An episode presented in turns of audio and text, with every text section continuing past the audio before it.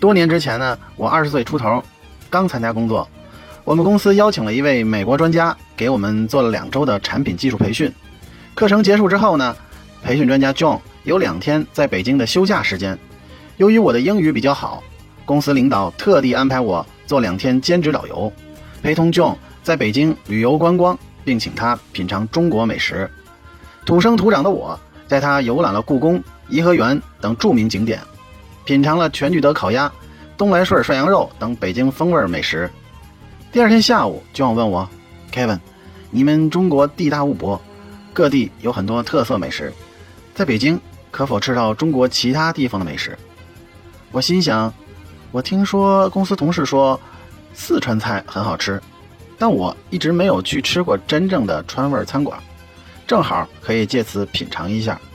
想到这里，我说好吧，我们公司对面有一家四川风味的餐厅，但四川菜大多比较辣，你可以接受吗？John 回答：嗯，我有兴趣尝一尝。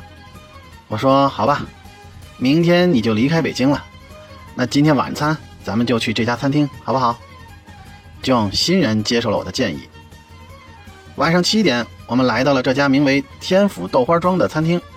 坐下之后，我拿起菜单，先点了辣子鸡丁、麻婆豆腐、香辣蟹等几道从菜名上就可以判断出川味风格的菜品。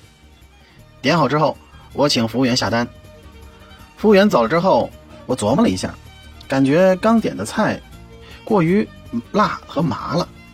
出于好心，我问 John：“ 如果太辣了，你是不是会受不了的？”John 回答：“嗯，是的。”于是我又请来服务员，翻看了一下菜单，指了一个我认为口味清淡的菜品——水煮肉片。由于是第一次品尝真正的川菜，年轻的我想当然的认为。水煮肉片顾名思义，就是清水煮肉片呗，肯定是个清淡口味的菜。可是，一桌子菜全部上齐后，我傻了眼。只见 John 左一口辣，右一口麻的，挨个品尝了每一道菜，尤其是吃到水煮肉片时，满头大汗的他，不停的倒吸凉气，嘴里还说着 “hot hot”。我知道这下可给他辣的够呛啊！看着他那狼狈的吃相，我一脸尴尬，感觉无地自容。